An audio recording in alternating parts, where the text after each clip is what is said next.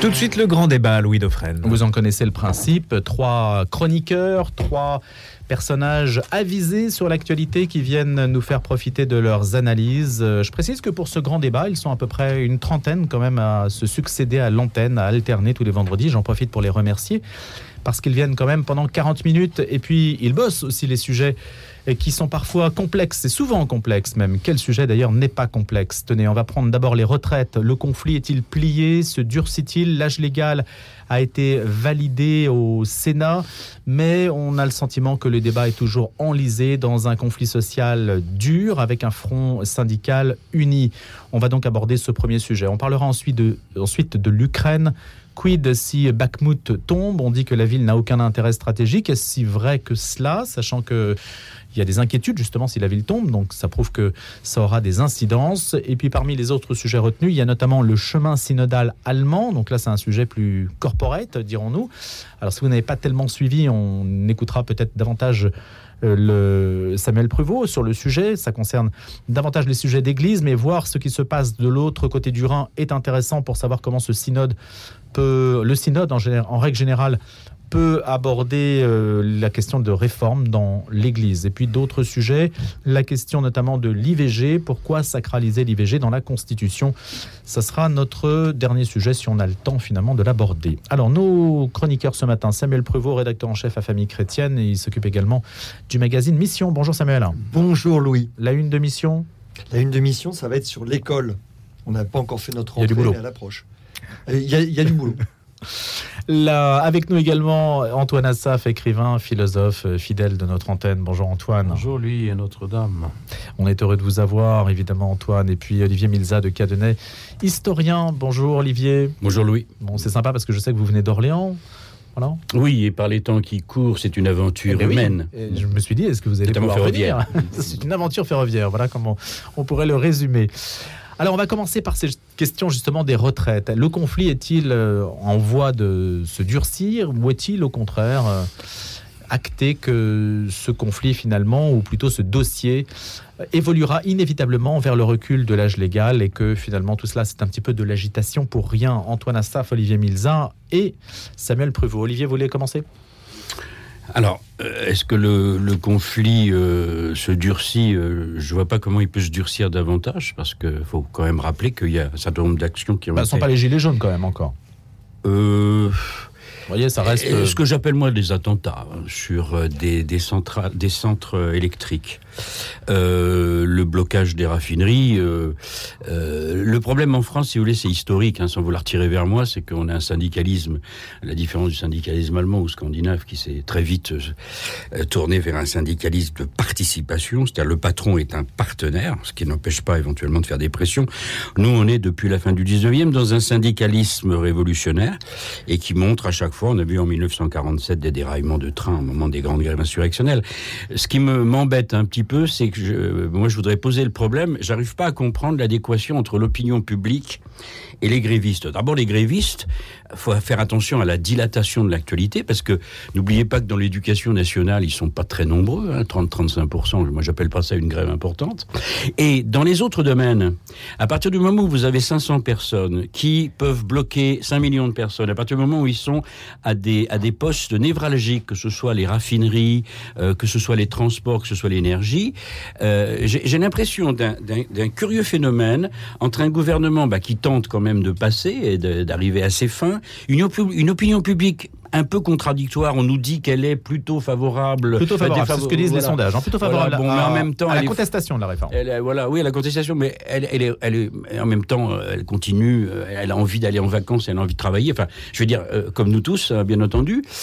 donc, je suis un peu partagé. J'ai l'impression d'un lent pourrissement et d'un, enfin, c'est pas nouveau, d'une espèce de travail entre une minorité de syndicalistes très décidés qui essayent effectivement de, de bloquer le pays, une opinion, oui, favorable, mais en même temps partagé un peu contradictoire et un gouvernement bon, qui, qui joue le, pourrissement pour essayer d'arriver euh, à faire voter Donc la question, c'est le pourrissement aura-t-il lieu? Est-ce que ça va vraiment s'enliser Je peux pas répondre Ou est-ce que ça va rebondir au printemps? Samuel Prévost alors la question, je trouve, est, très bien posée. Il y, a, il y a un paradoxe. il y a une minorité euh, de syndicalistes qui sont finalement assez doués euh, enfin, dans, dans, l'exercice du, du, blocage. Enfin, moi, je dis ça, alors je n'habite pas Orléans, mais j'habite en banlieue Est. Et euh, moi, j'ai 53 ans et je peux vous dire que depuis 53 ans, j'observe une efficacité une efficacité certaine dans, dans, le blocage. Je remercie mon épouse de m'avoir offert un vélo électrique ce qui me permet bah, d'avoir une autre efficacité comme citoyen. Donc, je dis ça en rigolant, mais enfin, c'est vrai. Hein. Vous êtes venu en vélo électrique ce matin? Alors, euh, non, parce que là, je trouvais que c'était un tout petit peu trop loin.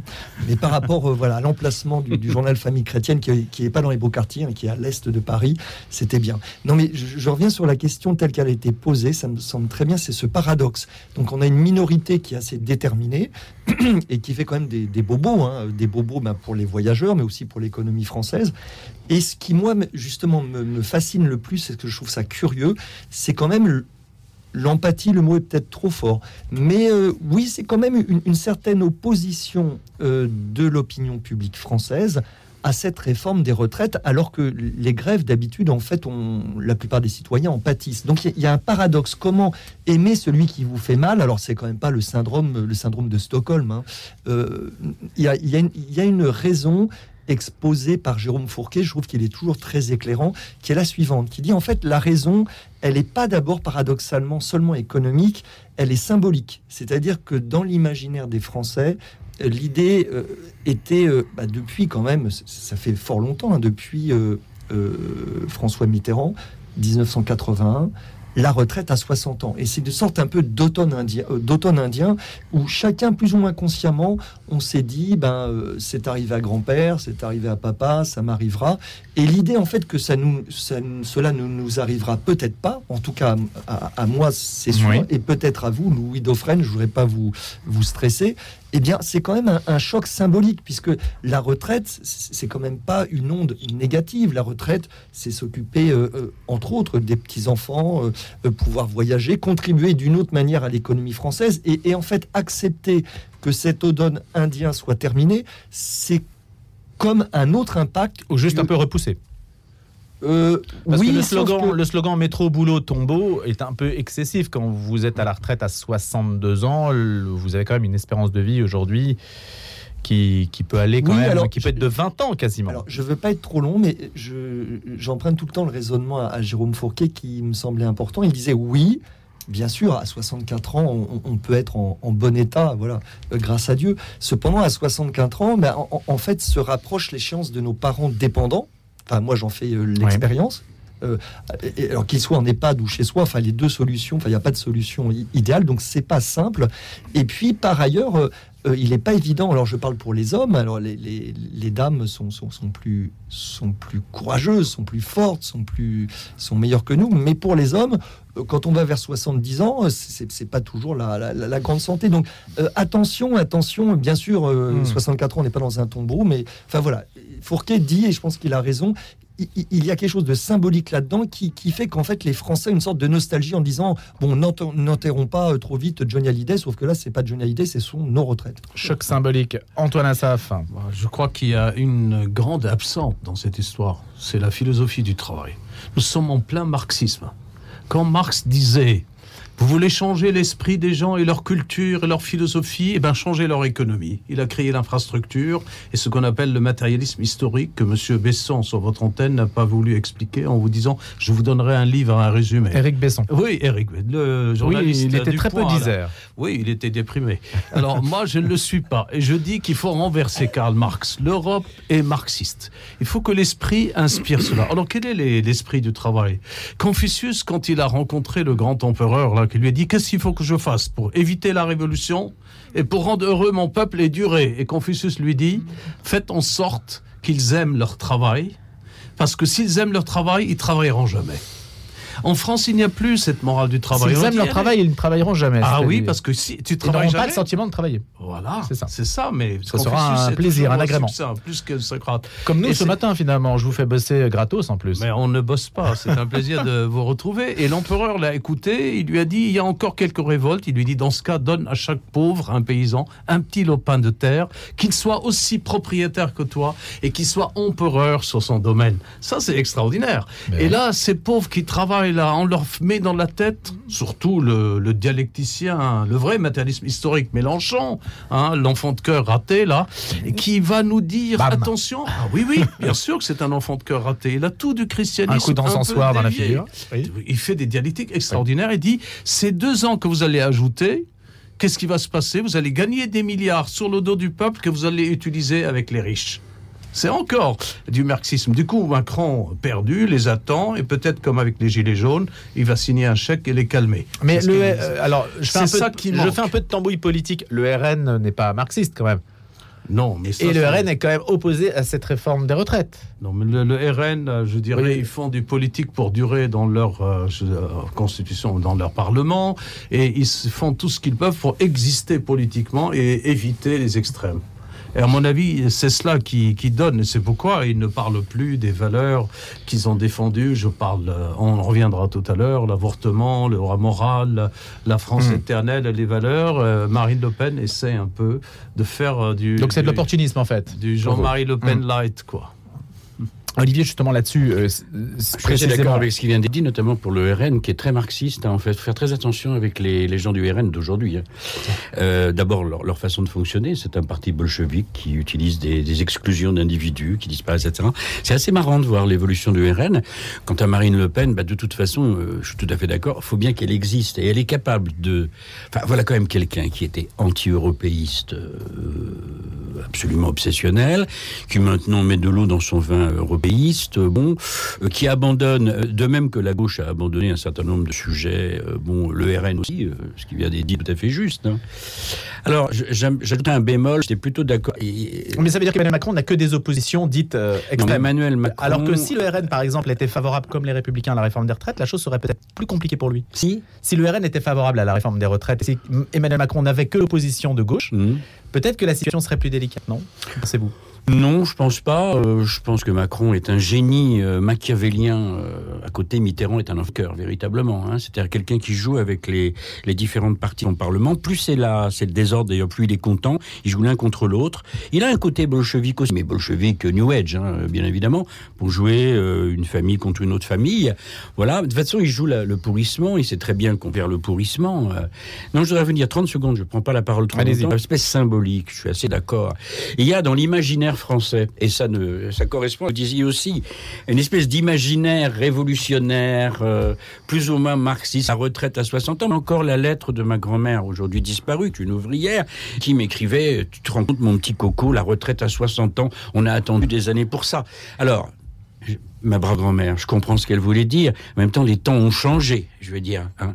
C'est plus tenable la retraite à 60 ans, sauf évidemment pour les métiers difficiles où là, bon bah, il faut effectivement faire quelque chose parce que les gens peuvent pas continuer à bosser sur euh, dans les BTP ou même dans des, sur, certains secteurs. Mais il y a un côté symbolique. un dernier mot, plus que symbolique. J'ai l'impression qu'il y a un paradoxe dans ce mouvement. Les Français, je suis pas sûr que ce soit pour ça. Ils sont solidaires d'un ras-le-bol global qui se cristallise sur les retraites. Mais c'est une espèce de ras-le-bol global qui va depuis l'inflation, les prix qui montent, les conditions de travail difficiles, l'air du temps. Il y a un côté euh, et qui trouve dans les retraites, parce que beaucoup de gens, tu les interroges et en même temps, deux minutes après, ils te, ils te, disent deux minutes après. Ah oui, non, on peut pas, on peut pas maintenir la retraite. Euh, voilà. Puis enfin moi, je l'ai déjà dit à cette antenne. Ce que je comprends pas, c'est que, enfin si je le comprends très bien pour Macron, on n'ouvre pas le dossier parce que la loi là, faudra la changer dans, dans 20 ans. Hein. Je veux dire, euh, budgétaire ne marchera pas. Si on fait pas une politique, alors là, je vais faire mon. On a encore 40 milliards à trouver non, mais dans. Santique nataliste. Et alors, dès que tu dis ça aujourd'hui en France, bien, ça, pratiquement on te, on te, répond, Maréchal, nous voilà.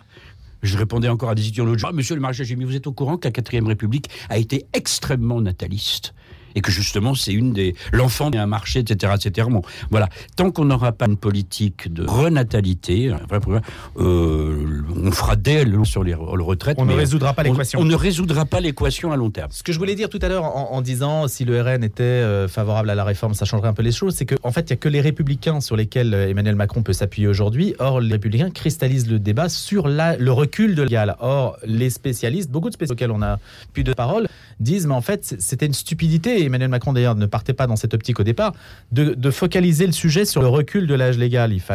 Il fallait déporter le sujet sur, sur par exemple, les, les, types de professions qui pouvaient, euh, euh, qui pouvaient, il fallait faire du, du, du à la carte, voilà, et, peut-être que le sujet aurait été abordé d'un, et, et, pas de manière unilatérale en focalisant sur l'âge. Ça, c'était une erreur tactique euh, très importante, et, ça a été imposé la minorité des républicains à Emmanuel Macron. Voilà. En plus, lui, je me permets juste cette parenthèse pour ne pas l'oublier, c'est qu'il faut cesser de parler d'âge. Vous allez en Danemark, en Norvège, vous avez des chauffeurs de bus qui ont 75 ans. Et vous leur posez la question, mais après la retraite, ils continuent à faire heures de travail par semaine parce qu'ils ne veulent pas arrêter. Et le français est capable. Le problème du français, c'est qu'il rêve d'un paradis terrestre qui date de la Révolution hmm. et qui fait qu'aujourd'hui, il rêve qu'à 72 ans, comme le militaire, le colonel de 59 ans, une fois qu'il a ce minimum qu'on peut appeler le salaire universel, hein, on peut, à partir de là, continuer à travailler. Je crois que tous les Français continueront à travailler, mais au noir, sans se sentir sous le, la pression d'un patron. Mais cette idée du patron, c'est jouer lui-même le patron, capable de faire des croisières, partir hmm. en voyage. C'est ça, ce paradis hmm. terrestre dont a rêvé Robespierre et il a cassé la mâchoire. Dernier souci, euh, tout à l'heure, vous disiez euh, pouvoir aller voyager. Il y a un débat dans le débat. C'est que le nombre de personnes jouissant d'une retraite euh, plancher, disons 1200 euros, au fil des semaines, vous avez vu streinte. Or, un des problèmes des Français, c'est ceux qui vont partir. C'est pas tellement l'âge, là je suis d'accord, c'est l'âge comment? Parce que vous dites voyager, mais voyager, encore faut-il pouvoir voyager. Ah bah là, les, les, si t'as un bien avec 2400 euh, euros par mois, tu voyages pas, c'est pas vrai. Hein, bon, voilà. Il y a ce problème, c'est pas seulement l'âge, là je suis entièrement d'accord. On peut vivre différemment, et puis ça dépend des métiers. Moi j'ai 69 ans, je continue à travailler, mais j'ai aucun mérite. Je suis un métier intellectuel, euh, à moins que je fasse un AVC, bon très bien. Mais euh, sinon, je continue. Mais tu as des, des, des, types et des femmes peuvent pas continuer. Une caissière, une caissière de, de, de, de supérette, elle, elle pourra plus au bout d'un certain temps. Et surtout, si elle se retrouve en retraite, à retraite extrêmement petite. C'est un débat dans le débat. Il y a l'âge et il y a le montant des retraites pour certains qui euh, les amènera à survivre manger, se loger. Et puis il y a toute cette tension qui fait que, qui font qu'on a besoin, on aura besoin de rappeler, de battre le rappel de tous les retraités pour que euh, des postes que je, ne seront pas pourvus euh, le soient, hein, dans les transports en particulier. En espérant que les gens prendront les seniors, ce qui n'est pas toujours ah. euh, le cas. L'employabilité des seniors. Et il y, a juste aussi un mot qui n'a pas été prononcé, mais nous en sommes pas loin, qui explique en fait que les Français soient réticents devant cette réforme. C'est le mot de, déclassement, parce qu'on a l'impression, enfin certains peuvent avoir l'impression, c'est peut-être aussi certains de nos auditeurs, que le bateau France est en train de, de couler, donc chacun écope un petit peu. Et là on dit, les gars, il va falloir écoper deux fois plus. On se dit non, mais ça suffit. Enfin, est-ce que chacun fait bien son travail? Et puis, c'est jamais agréable de, couler. Alors, je dirais pas que c'est le Titanic, mais bon, on regarde est-ce qu'il y a assez de bouées, est-ce qu'il y a assez de canaux de sauvetage? Alors, je file la métaphore et on se dit, ben peut-être pas. Donc, tout ça est, fort, fort désagréable en fait. Donc, derrière, derrière, derrière la question d'âge, euh, ben, en fait, il y a encore là un, symbole qui est notre, notre survie euh, collective. Et puis, il y a un mot que vous avez prononcé tout à l'heure qui est capital là-dedans, c'est le sens du travail. Ici, je pense que dans, ce studio, nous avons la chance. Euh, voilà, d'avoir des métiers euh, voilà, plutôt intellectuels, en tout cas des métiers de passion. C'est vrai que la passion ne pas trop de, l'âge. Hein. Vous pouvez tomber amoureux avant 18 ans, hein. moi ça m'est arrivé, et vous pouvez tomber amoureux et rester amoureux, en tout cas je l'espère avec mon épouse, après 64 euh, ans.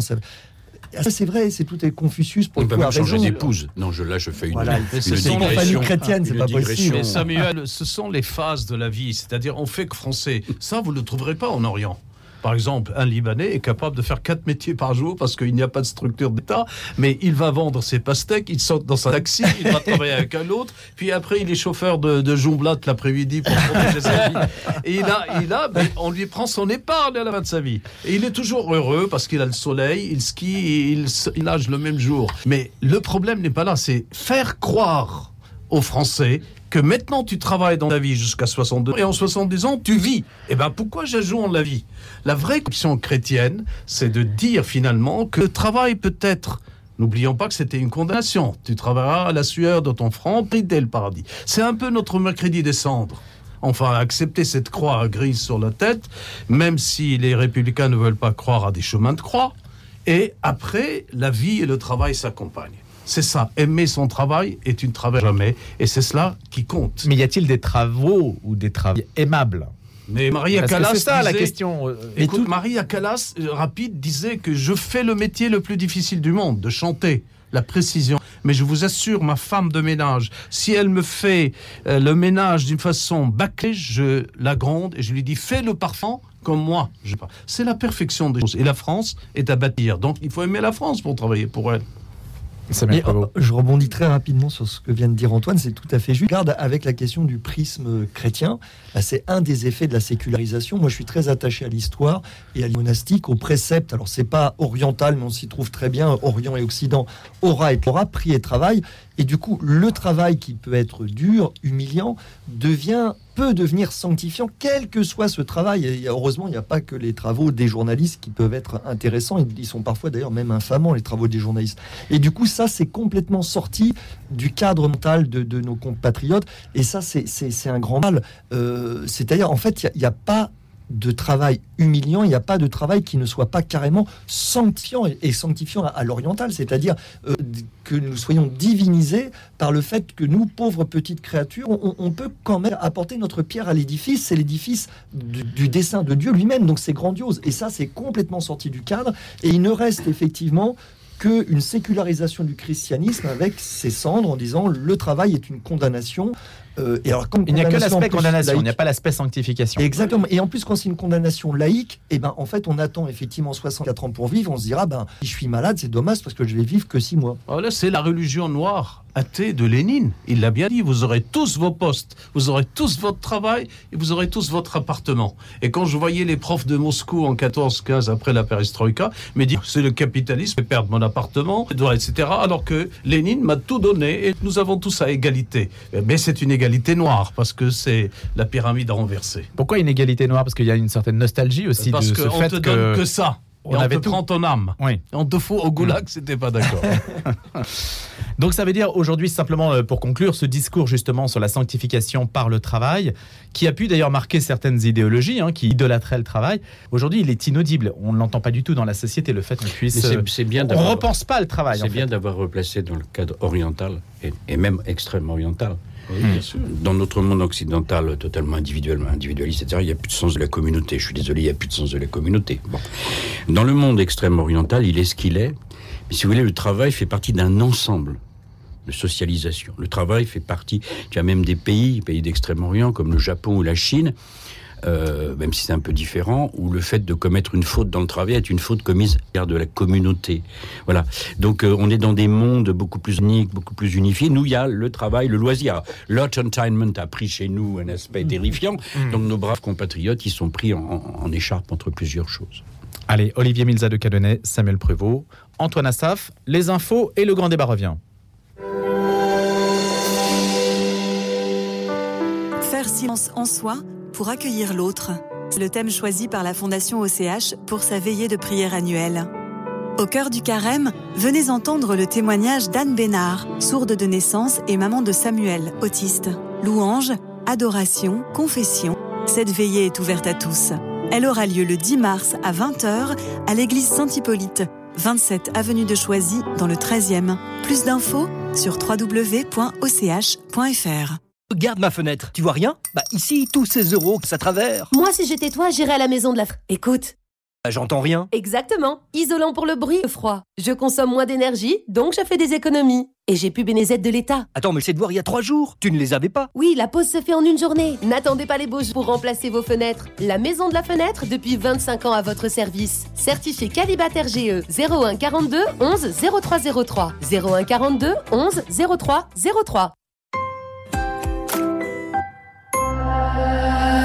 La CAVIMAC, la sécurité sociale des cultes depuis 1978, gère et finance la santé, la retraite, l'action sociale et la prévention pour les ministres du culte, les membres des congrégations et des collectivités religieuses. Pour plus d'informations, rendez-vous sur cavimac.fr. La CAVIMAC, la sécurité sociale au service des cultes.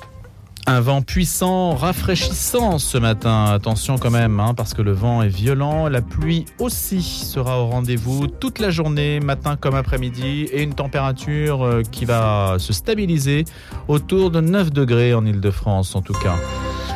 Simon Tatro pour les infos, puisqu'il est 8 heures.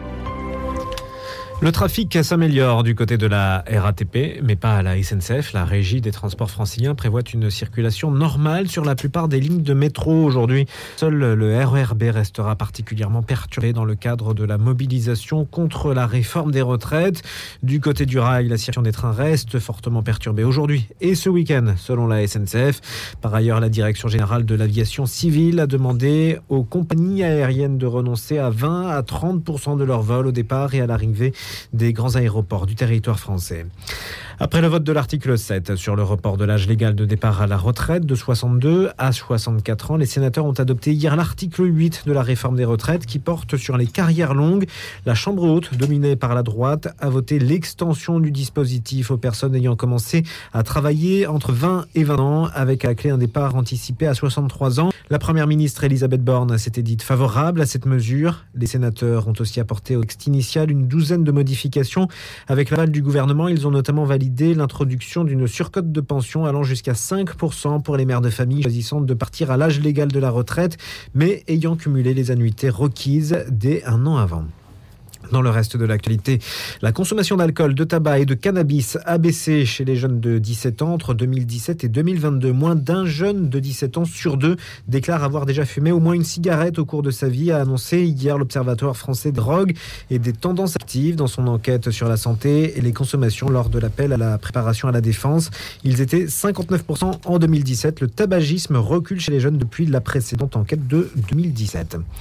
La Cour des comptes a exhorté hier le gouvernement engagé un redressement résolu des finances publiques mises à mal par la crise énergétique et triant une trajectoire peu ambitieuse de réduction de la dette. Après les dizaines de milliards d'euros dépensés pour aider les ménages et les entreprises à affronter la crise sanitaire, l'année 2022 devait marquer la fin de l'onéreux quoi qu'il en coûte. C'était sans compter sur la guerre en Ukraine et l'envolée des prix de l'énergie qui ont conduit le gouvernement à remettre la main au portefeuille. La crise énergétique a prolongé la période de soutien public massif à l'économie et aux ménages synonyme de déficit et de public toujours très élevé la Cour des comptes dans un épais rapport public annuel remis au président Emmanuel Macron sa présentation aujourd'hui.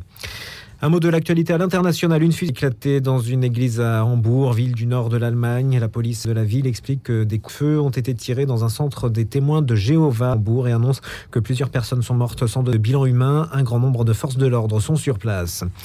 Xi Jinping a obtenu un historique troisième mandat de président chinois après un vote formel du Parlement, l'aboutissement d'une ascension qui l'a vu devenir le dirigeant le plus puissant du pays depuis des générations. Xi Jinping devient le dirigeant suprême à rester le plus longtemps au pouvoir dans l'histoire récente de la Chine. Le grand débat. Le grand débat. Louis Dauphren. Bakhmut pourrait tomber dans les prochains jours. C'est ce qu'a dit le secrétaire général de l'OTAN, Jens Stoltenberg. Donc tout le regard se porte sur ces villes un peu symboliques du conflit ukrainien. Certains disent qu'elle n'a pas d'intérêt stratégique. Alors je qualifier pour dire si c'est le cas ou si ça n'est pas le cas. Mais à vrai dire, peu importe, puisque dans la mesure où c'est déjà une ville symbole, en tout cas pour le groupe Wagner euh, qui euh, a pris possession quasiment de cette ville, hein, si on, on en croit les informations qui nous viennent. Il se joue ici une étape du conflit ukrainien. À Vilnius, le chef des renseignements militaires lituaniens a pour sa part estimé que Moscou disposait de suffisamment de ressources pour poursuivre son offensive en Ukraine au rythme actuel pendant deux ans. a donc on a tendance à penser peut-être que le temps joue en faveur des Russes, mais comme rien n'est écrit, bah écoutez, on va mettre les choses en débat et voir ce que vous en pensez, de quelles analyses vous nous faites profiter le matin. Antoine Assaf, Samuel Pro, Olivier Cadenès, Samuel. Alors, je voulais, euh, Louis, en fait, retourner la, question. C'est pourquoi est-ce que Bakhmut n'est pas tombé plus tôt? C'est justement un symbole, mais un symbole euh, euh, terrible. Les, chiffres, alors les chiffres, il faut les prendre avec des pincettes, mais il y aurait eu côté russe entre 20 000 et 30 000 soldats hors au combat, et, dans des combats terrible. Les spécialistes disent que ce qui est depuis le, début du pays Non, non, non, non, non, non. À Bakhmut, depuis la bataille à de Bakhmut. Donc c'est énorme. Alors ces chiffres sont à prendre avec des pincettes, mais c'est un ordre de grandeur e, e, e, extraordinaire. Il y aurait sans doute beaucoup moins de victimes côté ukrainien, puisqu'on rappelle que là les Russes sont en phase d'offensive et qu'ils lancent des, des, assauts avec beaucoup d'hommes euh, plus ou moins qualifiés, mais pour euh, prendre des positions peu à peu. Donc bien sûr que Bakhmut sans doute va, va, va tomber, si ce n'est en quelques heures, quelques semaines, mais je repose ma question. Pourquoi est-ce que cette ville n'est pas tombée plus tôt? Et parce que pour les Ukrainiens, c'est un symbole. On ne reculera pas. Et je vais vous dire la, vérité. Moi, je suis parti un peu la fleur au fusil, ce qui n'était pas bien en, Ukraine. C'était à l'occasion du Noël justement euh, orthodoxe. Et je venais avec finalement les questions de mes compatriotes qui sont pas, qui me semblaient pas des questions bêtes, en disant allez, on va mettre un cierge, on va prier, on va se mettre autour du table, on va discuter. Euh, même le pape le dit, on, va trouver quand même une issue à cette affaire. Enfin, c'est trop moche qu'au plein cœur de l'Europe, on se tape dessus de façon si, barbare. Et en fait, j'ai compris le jour où j'ai assisté à, des funérailles militaires à Lviv d'un jeune soldat qui avait à peine 25 ans, qui était décédé comme par hasard à Bakhmut, euh, bah, j'ai compris en fait que malheureusement on était dans un processus de guerre longue et surtout de guerre totale, puisqu'en fait les civils que moi j'ai rencontrés, alors c'était à l'ouest de l'Ukraine, on est très loin de Bakhmut, donc de l'est du Donbass, euh, de, ces zones de combat intenses, mais c'est la même chose, c'est-à-dire à quoi pensent les civils? Bah, les civils, quand ils ont occasion de se rassembler, y compris pour des fêtes aussi importantes que Noël, ils parlent de leurs proches qui sont sur le front, ils parlent de leurs proches qui sont morts, et aucun Ukrainien à Lviv euh, ne connaissait pas quelqu'un de ses proches qui était soit sur le front ou déjà dans un cueil. Et donc, en fait, il y a une logique de guerre. Les dernières choses que je voulais préciser, c'est que font les civils? L'obsession des civils, c'est d'entrer en contact euh, par les réseaux sociaux avec leurs proches qui sont sur le front. Et le reste du temps, c'est surtout de les aider, euh, acheminer de la nourriture, acheminer des vêtements, les acheminer physiquement ils n'envoient pas une carte postale. Faire des navettes. Faire des navettes. Et du coup, euh, j'ai découvert. C'est ce que nous a dit aussi cette semaine euh, Cédric Chalaret du Rieux, justement de l'Ordre de Malte. donc c'est une sorte de vague mestre, effectivement, des, gens qui font des, allers-retours pour aller chaque sur la ligne de front. Y compris les enfants, sont quelque part dans ce process pour aider les soldats au front. Du coup, on se rend compte de manière un peu effroyable que nous venons justement un peu avec la fleur au fusil. C'est normal que nous désirions la paix, c'est la chose la plus désirable. Mais on a et Bakhmut est le symbole, un processus de guerre totale où personne ne... Et que même si Bakhmut tombe, eh bien, euh, les Ukrainiens feront tout euh, pour, ne, pour essayer de bloquer les Russes ailleurs et surtout de leur infliger ce qui est quand même une logique de guerre totale, qui, qui a quelque chose d'affreux du point de vue euh, chrétien et du humain tout court infliger le plus de pertes possible. Donc on est dans un processus qui est absolument effroyable et c'est pas juste le combat de la liberté contre la barbarie, il y a quelque chose d'effroyable des deux côtés. Olivier Milza de Cadenet. Euh, je vous sens perplexe, Olivier. Oui, on connaît ma position. On connaît ma position sur cette antenne. Hein. Ben non, je ne le connais pas. Si. si, Louis, on en a déjà parlé. Bah, cette guerre a été voulue par les Occidentaux, a été voulue par l'OTAN, qui de 1991 à 2014, la guerre pour moi elle a commencé en 2014, sauf que en 2014 il n'y avait pas de caméra. La première les guerre enfants du Donbass, on s'en foutait totalement. Les femmes du Donbass, on s'en foutait totalement. On avait promu un clown un clown génial d'ailleurs, génial dans la guerre des images, hein, euh, qui est Volodymyr Zelensky. Et on a tout fait pour que les Russes. Pourquoi dites-vous que c'est un clown? C'est un clown, mais au sens, c'est un acteur clown. Voilà. Il a le sens, mais c'est un génie. Hein, c'est un génie, c'est un acteur. Hein, avec sa tenue. Euh, il fait penser à Castro. Euh, je me raserai pas et je garderai mon battle dress jusqu'à la fin de la révolution. Bon, on connaît la suite. Hein. Bien. Donc je me méfie ce genre d'individu.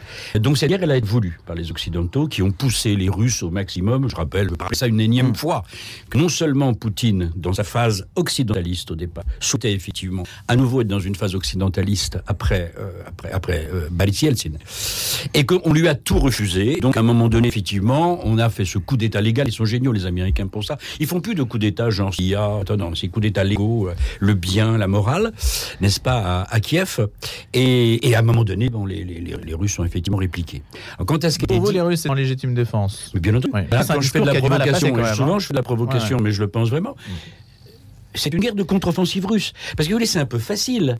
Comme disait Montesquieu, hein, celui qui, celui qui, euh, qui, le, que le, qui cause la guerre, c'est pas celui forcément qui la déclenche, c'est celui qui l'a rendue inévitable. Les Occidentaux, et notamment euh, les Américains, ont rendu cette guerre inévitable. En fait, depuis 1991, ils essayent de grignoter, grignoter, grignoter, dans un arc qui va depuis l'Ukraine jusqu'au Kazakhstan. À l'époque d'Obama, il y avait une déstabilisation en arc pour essayer de fomenter dans, dans, les, dans ces régimes. Les révolutions oranges. Ce qui ne veut pas dire que Poutine est un type bien gentil, etc. De toute façon, je ne connais pas. Je ne connais pas de gens gentils en matière de. Euh, voilà. Donc, alors Bakhmut, je sais pas. C'est pas la première fois dans l'histoire de cette guerre qu'une. Faut quand même qu'on se méfie, hein, qu'on se méfie de la propagande. C'est pareil. Moi, j'ai ce problème avec mes étudiants. Ils ne me parlent que de la propagande russe. Donc il y a la propagande russe et nous, les Occidentaux, dans le bien. Bah non, on n'est pas dans le bien forcément. Il y a une propagande occidentale et qui à chaque fois nous fabrique des petits Guernica, n'est-ce pas? Parce que ça marche très bien ça. Hein je dis voilà, petit Guernica. Alors là, un nouveau petit, on a une Boukcha aussi, dont on saura jamais si c'était les Russes, etc. Qui sont pas des, c'est pas des rigolos les Russes. Hein, je veux dire voilà. Le massacre de Boutcha près de le, Oui, le massacre de Boutcha. Donc je ne sais pas, moi, je, je suis modeste, je ne sais pas qui en est responsable. Ce ne sont pas les services ukrainiens. Voilà, donc je, je, ne sais pas du tout des crimes de guerre. Il y en a sûrement du côté ukrainien et évidemment du côté russe. Voilà. Alors guerre, guerre totale, pas encore. Je pense c'est une guerre de moyenne intensité. Les Russes jouent un petit peu le pourrissement, c'est-à-dire qu'au fond les, bus, les Russes qui veulent, c'est arriver à un moment donné à stabiliser le front et à rentrer dans une euh, dans une de la paix. Là encore, on oublie complètement qu'à un moment donné, il va falloir négocier. Hein, bon, euh, eux, c'est ça. Mais évidemment, comme dans toute guerre, tu ne veux arriver à la conférence de la paix qu'en position de relative force de stabilisation du d'où le bombardement qu'il y a eu sur l'ensemble de l'Ukraine euh, récemment, voilà. Et c'est une guerre des dissymétriques d'ailleurs un petit peu, voilà. Euh, voilà, bon, c'est tout ce que j'ai envie de dire. Donc Boucha pour moi n'a pas une Bakhmut, pardon, n'a pas une valeur, même si je partage avec notre ami évidemment la compassion pour les populations civiles, mais j'ai envie de dire, excusez-moi, la, la, compassion pour les populations civiles du Donbass, on n'en avait rien à cirer, pardonnez-moi, entre 2014 et 2022. Antoine Assaf. Hmm, je veux trois niveaux. Euh, comme ça, tu peux me chronométrer pour le trois points. Le, point, le premier, c'est le, vraiment le côté humain. Un, c'est la même armée qui se bat l'un contre l'autre. Donc, ils connaissent les réflexes. Ils ont la même résistance, la puissance physique. Vous entendez un soldat ukrainien qui parle dans les tranchées à Bakhmut, moi je t'attends. Tu as l'impression de deux frères qui s'attendent. Et quand deux frères s'étripent, c'est très cruel. Il n'y a même pas de quartier. Et ça, c'est le côté humain. Et c'est pourquoi je l'ai toujours appelé une guerre civile. Et dans ces discours d'ailleurs, Poutine, qui se fait des discours, des vrais discours, c'est pas les hurlements de, de bord son cheval John Wayne de Biden. Très fouillé les discours, très euh, fouillé. très fouillé, c'est la discours. On peut être compte, mais très fouillé. Oui, et dans ces discours, il y a toujours cette expression, mes camarades, mes frères. Bien sûr, vous allez me dire, et en plus tu tues, tu jettes tes missiles. Il faut pas être naïf. Et la deuxième chose importante qu'on peut déceler, c'est que, et là je passe au point stratégique très vite, c'est que dans le discours de Poutine, quand il parle de l'Occident, c'est curieux qu'un russe parle de l'Occident, eux qui, qui ont donné tant à la culture occidentale par leurs romanciers de Tolstoï à Dostoïevski, c'est le fondement de tous les romans euh, euh, du monde, de Tchaïkovski, de Rachmaninov, c'est pas des, des, petites chansonnettes. Hein. Vous pouvez dire que finalement, que son expression, quand il a dit l'Occident, c'est l'empire du mensonge, c'est très vrai. Parce que depuis 91, ce Poutine-là qui est presque un Européen puisqu'il est de Saint-Pétersbourg, ce Poutine-là qui essaye de souffrir, jusqu'où vous voulez aller, ben, il a vu quand même que l'élargissement qui devait s'arrêter s'élargissait. Aujourd'hui, l'axe stratégique est clair, la Pologne, c'est l'OTAN. La Géorgie, elle vient de réagir, la belle Salomé ou Saluma. Euh, elle est incroyable, un français impeccable, et elle a dit jamais nous ne toucherons à notre rêve la Géorgie veut être européenne et nous allons obéir. Elle cite pas les dix commandements, elle va citer les douze points de l'Europe. Et allez-y même obéir à Van der Leyden. Du coup, Poutine, il a la Suède et la Finlande, et puis ils arrivent vers l'Ukraine. L'Ukraine, c'est la plus proche de la famille. C'est comme si tu rentrais dans la bouche d'un Russe. Et surtout quand tu t'approches de l'Est il y a eu cette question de l'Est en 2014, il y a eu les guerres, les milices, les massacres dont parle Mitsa que personne n'a succès. Et puis, après, il a dit, je n'ai plus le choix. Vous êtes à quelques minutes de Moscou. Peut-être je suis à 15 minutes par mes bombes et missiles de Paris. J'avance. Il a essayé pour les accords de Minsk. Ça n'a pas marché, d'où la guerre et d'où l'attitude de Zelensky. À mon avis, selon le Drian qui lui disait on te prépare une fuite, il savait qu'il peut-être qu'il allait fuir. Et pourquoi il n'a pas fui? Parce que l'Amérique lui a dit qu'il est en Ukraine depuis toujours. J'ai enseigné à Kiev et je voyais les Français donner 20 bourses par an aux étudiants ukrainiens, qui sont tous mixtes. Hein. C'est très rare que Mixte russe-ukrainien. Oui, russe-ukrainien. Alors que l'Amérique donnait jusqu'à 650 bourses par an. Elle a voulu américaniser l'Ukraine avec tous les. Et cette stratégie fait qu'aujourd'hui, quand on parle de Bakhmut ou non, si Bakhmut tombe, Poutine va être obligé ou obliger l'OTAN lui-même à des négociations de paix qui sont déjà annoncées par les Chinois. C'est-à-dire l'allié chinois, en proposant lui aussi les 12 points, c'est, on, est, on est fabriqué par les disciples, hein, il y a toujours un traître, il propose pour le bien de la Russie et pour l'OTAN, le jour où ils vont négocier. Toutes ces batailles, c'est pour arriver à la négociation de paix, où M. Zelensky, tel que Biden lui a déjà dit, n'aura pas à récupérer cette terre, mais à accepter que cette majorité des Russes, peut-être il y a une minorité qui souhaite aussi, comme les Géorgiens, être européens. Mais quand vous dites négociation de paix, quand vous dites négociation de paix, est-ce que ça veut dire que ça exclut une situation à la coréenne où on aurait c'est le côté diplomatique qui se prépare par la guerre. Oui, mais ça serait la, pire des solutions, ça serait que ce soit comme euh, comme la Corée, c'est-à-dire un partage du pays euh, de fait hein, sur le terrain sans aucune solution autre Mais que le partage c'est inéluctable de, ce pays. de toute façon alors c'est pas le partage de la Corée faut pas exagérer mais c'est inéluctable. Alors, moi je rebondis sur ce qu'a dit notre ami là qui est, je partage complètement et qui s'oppose aux négociations? Les occidentaux. C'est-à-dire que les occidentaux eux ils veulent ils, vraiment, jouent avec le feu. C'est-à-dire qu'ils veulent aller jusqu'au bout. On a l'Ukraine a été décrétée grande cause du bien absolu euh, international, et, on oublie les références diplomatiques. On, oublie l'histoire du XXe siècle. Je veux dire, à un moment donné, on négocie. Bon, je voudrais aussi rappeler un dernier point. Comme on est en Occident, et notamment en France, où ce qui est historique, on oublie l'enracinement, on oublie. Je rappelle quand même, ce qui ne donne pas une priorité aux Russes, que la Russie qui est Vienne, depuis le prince Vladimir de Kiev, est le cœur de la Russie au départ, si vous voulez. C'est le cœur historique la de la première capitale. Bon, c'est la Russie qui est Vienne, celle qui a le prince, vous savez, le prince Vladimir qui envoie des émissaires chez les juifs, chez les musulmans, etc. Puis finalement, il trouve tout ça un peu pesant. Il ramène la religiosité gréco-byzantine et ils fondent euh, voilà l'orthodoxie. Donc c'est au cœur. Et ça, si vous voulez, moi j'écoute toujours Poutine, pas parce que j'approuve Poutine, qui est aussi un homme d'État, mais ce qui me frappe, je suis vraiment d'accord avec toi, euh, c'est combien face aux vociférations, aux, vociférations de Biden, aux à peu près euh, euh, peu peu documentés de, Macron, euh, vous avez un discours qui est un discours de deux heures que j'ai écouté intégralement. On peut ne pas être d'accord avec, qui est un discours civilisationnel, qui est un, discours, vous voyez. Et ça, si vous voulez, c'est qui touche le problème au cœur. Qui touche au cœur du problème. Discours civilisationnel, ça ne veut pas dire qu'on est dans un monde civilisé. Ça veut dire qu'on a une réflexion sur l'enjeu civilisation. défend des principes de civilisation. Juste un, mot euh, très rapide. il y a un point sur lequel je suis pas, euh, je suis pas complètement d'accord ni avec Olivier ni, avec Antoine. On tombera pas d'accord en cinq minutes. Et puis la bah, c'est le but du débat quand même. Hein. C'est le but du débat. Euh, là où je suis d'accord, c'est qu'effectivement, nous occidentaux et nous français, évidemment, nous sommes pas des enfants de cœur, ni aujourd'hui, euh, en faisant de l'Ukraine la cause du bien absolu, ni dans les 15, 20, 25 années où euh, forcément nos intentions n'étaient pas toujours très pures. Oui, on oublie que ce sont les 20 ans de la guerre en Irak, par exemple. Hein.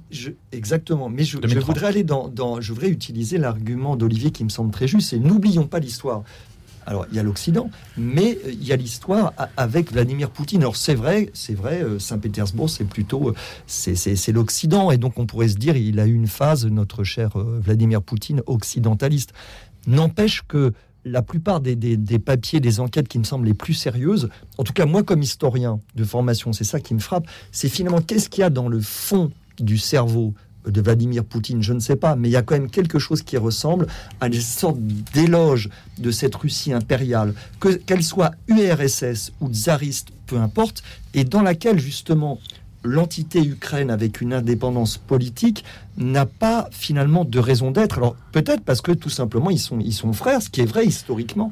Mais du coup, je pense qu'il ne faut pas oublier cette logique impériale, qui est une logique aussi parfois très cruelle, où l'existence même de, de, l'Ukraine n'a pas lieu d'être. Et la dernière chose que je voulais dire, c'est que je pense qu'avant avant, je ne dis pas 2014, mais avant le déclenchement de la guerre en Ukraine, celle dont nous parlons maintenant dans ce plateau le patriotisme ukrainien, c'était peanuts ou des gens plus ou moins recommandables.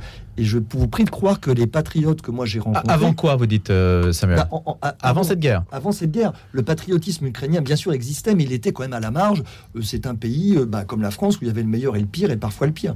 Et là, je peux vous dire, moi, les gens que j'ai rencontrés, qui sont des gens très divers, j'ai voyagé bah, un petit peu quand même dans le pays, il y a, y a, un élan, une renaissance patriotique, et, pas, pas extrémiste, mais, mais patriotique, qui est, qui est dingue. Et en fait, Vladimir Poutine a, a, réveillé quelque chose en fait qu'il fallait surtout pas réveiller ou l'a fait naître, je ne sais pas. C'était inévitable. Il a créé un précédent qui est le patriotisme ukrainien aujourd'hui. C'est ce que vous pourquoi, ça veut dire que ça va être difficile de, de retrouver une situation antérieure. Ça paraît complètement ah, impossible même. Hein. Mais Pruvot, euh, euh, excusez-moi, Samuel, Samuel, parce que comme hein. la présidente ukrainienne aussi, c'est du Salomé, du Samuel. c'est de vous dire que finalement, il a bien fait de réveiller parce que ce peuple ukrainien quoi qu'on dise, dans cette évolution historique, depuis la, la, la rousse de Kiev, qui veulent qu'on prononce comme ça, jusqu'à voir que Moscou, cette communauté qui s'est développée beaucoup plus et qui a fini après l'orthodoxie de celle qu'on appelle grecque orthodoxe, a fini vers le 17e à confirmer une autre orthodoxie plus forte qui est les Russes, que M. Bartholoméos Ier rend hérétique aujourd'hui. Là, il les divise. Il faut savoir que les Ukrainiens méritent leur rêve aujourd'hui. Il est semblable à ceux de Géorgiens. Mais ça sera l'Ukraine de l'Ouest. Et Poutine ne supportera pas que les Russes, la communauté russe de l'Est, une grande partie veut le suivre, une petite partie veut suivre le rêve européen, comme à Moscou. Les jeunes filles que je voyais à l'université, les portables, la manière de vivre, ils sont attirés par l'Occident. Le McDonald's, ils sont maintenant, ils n'ont plus rien à faire. Mais il y a cette attraction, mais il y a une autre que Poutine veut retenir pour leur dire attention, empire de mensonges, valeurs non respectées, famille qui éclatera et Kirill se met avec lui pour cela. C'est pourquoi il a envoyé cette élite euh, guerrière qui se bat avec des prisonniers condamnés à mort. C'est pourquoi il accepte la chair à canon qui est la milice de Wagner et ce président de la milice, il communique d'une façon incroyable. Vous avez entendu le dernier discours? Il a dit tout simplement et là je cède la parole à Milsa. Le chef de Wagner. Ah oui, le chef de Wagner, ce qu'il a dit, il a dit attention, si moi je tombe, les Ukrainiens sont dans la Russie. Ça, c'est un message au chef d'état-major de l'armée russe, pas à Poutine. Parce que Poutine l'a envoyé pour inquiéter l'armée. Et il a raison. Mais il dit, si je ne fais pas ça, c'est la Russie qui tombe. Donc préparons. Le chef de Wagner, quand même, en plein conflit, a eu quand même eu l'audace de dire que la bureaucratie militaire russe était euh, frappé d'impéritie. Mais il est l'autre extrême de l'alliance, Poutine. C'est-à-dire, lui, il dit ça, il attaque, il va gagner la bataille, il restera, on peut des choses à faire. Et l'autre extrême, c'est le Chinois qui lance les alertes diplomatiques. Les négociations auront lieu à Pékin? Moi, je voudrais quand même ajouter deux points. D'abord, je suis pas du tout. Alors, Olivier, on ne vous entend pas, votre micro Je suis pas du tout en désaccord avec Samuel. Hein, c'est Samuel. Oui, exactement. Euh, bien sûr qu'il y a un impérialisme russe, mais alors ce que vous oubliez toujours, alors ça, ça m'amuse toujours, c'est qu'il y a un impérialisme russe, il n'y a pas d'impérialisme occidental et américain. Ça n'existe pas, ça. Ça n'existe pas. Mais il y, a, une grande différence. Il y a une grande différence, Olivier. Quelle différence? L'Amérique, l'Amérique arrive à se faire désirer. Or, les Russes. elle impose, elle impose son désir, c'est très différent. Oui, mais les Russes, quand ils euh, conquièrent euh, les pays baltes, par exemple, quand ils russifient de force les pays baltes, euh, quand ils interviennent à ah bah, Budapest, à Prague, etc. Un ah bah de puissance continentale. C'est quand même les très différent. Sont des thalassocrates. Et comme tous les thalassocrates, l'économie, le soft power, etc. Moi, je les renvoie dos à dos, si vous voulez. Hein. Bon. Donc, il y a deux impérialismes Il n'y a pas de Netflix russe, vous voyez ce que je veux dire? Ça n'existe pas. Il n'y a pas de ah, puissance. Il y a pas. ne veut pas dire que ce soit vraiment bah une victoire de la civilisation occidentale. Hein. excuse-moi, Louis, mais excusez-moi, Louis, mais ce n'est pas ce que je suis en train de dire. Ce que je, dis, c'est que l'Amérique arrive à produire des euh, des rêves standardisés pour l'ensemble de la planète qui prennent ou qui ne prennent pas, mais en tout cas qui sont extrêmement efficaces. On sait que Hollywood et, la Maison Blanche, ça fonctionne ensemble. Bon, la Russie est incapable de faire ça. Le bien contre le mal. Mais ça, on le sait très bien. Bon, bah alors d'abord, c'est pas la même chose quand même. Oui, pour le moment, à la différence des Chinois d'ailleurs, à la différence des Chinois en Amérique. qui ont un vrai soft power, effectivement, eux, et, notamment cinématographique, peut-être pas encore pour la, pour la Russie, bien entendu. Enfin, dernier point, de toute façon, Poutine n'acceptera jamais, il gardera le Donbass, et il fera la guerre pour ça, parce que le Donbass, c'est la Crimée. Et la Crimée, c'est la mer Noire. Donc, faut pas oublier qu'il n'acceptera jamais que l'Occident avance ses pions géostratégiques vers la mer Noire. Faut pas lui en demander trop quand même. Hein. Mais ça, c'était que plus ou moins par les Américains. C'était quand même. je veux les dire, Américains Qu'est-ce que fait Kennedy en 62 Et il a raison. Il dit attention les gars, vous avancez pas vos pions. Mais quelle est la différence Je veux dire? Alors, euh, les Américains peuvent le faire, pas les Russes. Mm. Non. Et ça permet là de dresser la carte rapidement stratégique On a 30 Secondes. Oui, oui, ça fait l'axe, le Donbass, mer d'Azov, mer Noire et le contrôle de la mer Méditerranée avec les Américains en face de la Syrie. Comment voulez-vous battre un pays qui a cet axe? Allez, on va rester. Samuel, une réflexion. Je que le patriotisme euh, ukrainien, c'est pas euh, justement l'attrait de McDonald's, c'est quelque chose de, poétique, de mystique, et donc c'est là que c'est un fait nouveau à mon avis. Il y a aussi une différence qui se joue là. Merci beaucoup à tous les trois, Olivier Milza de Cadenet, Samuel Pruvot et Antoine Assaf, et à bientôt pour un prochain grand débat du vendredi. Je vous souhaite un excellent week-end. Retrouvez le podcast de cette émission sur le www.radionotre-dame.com.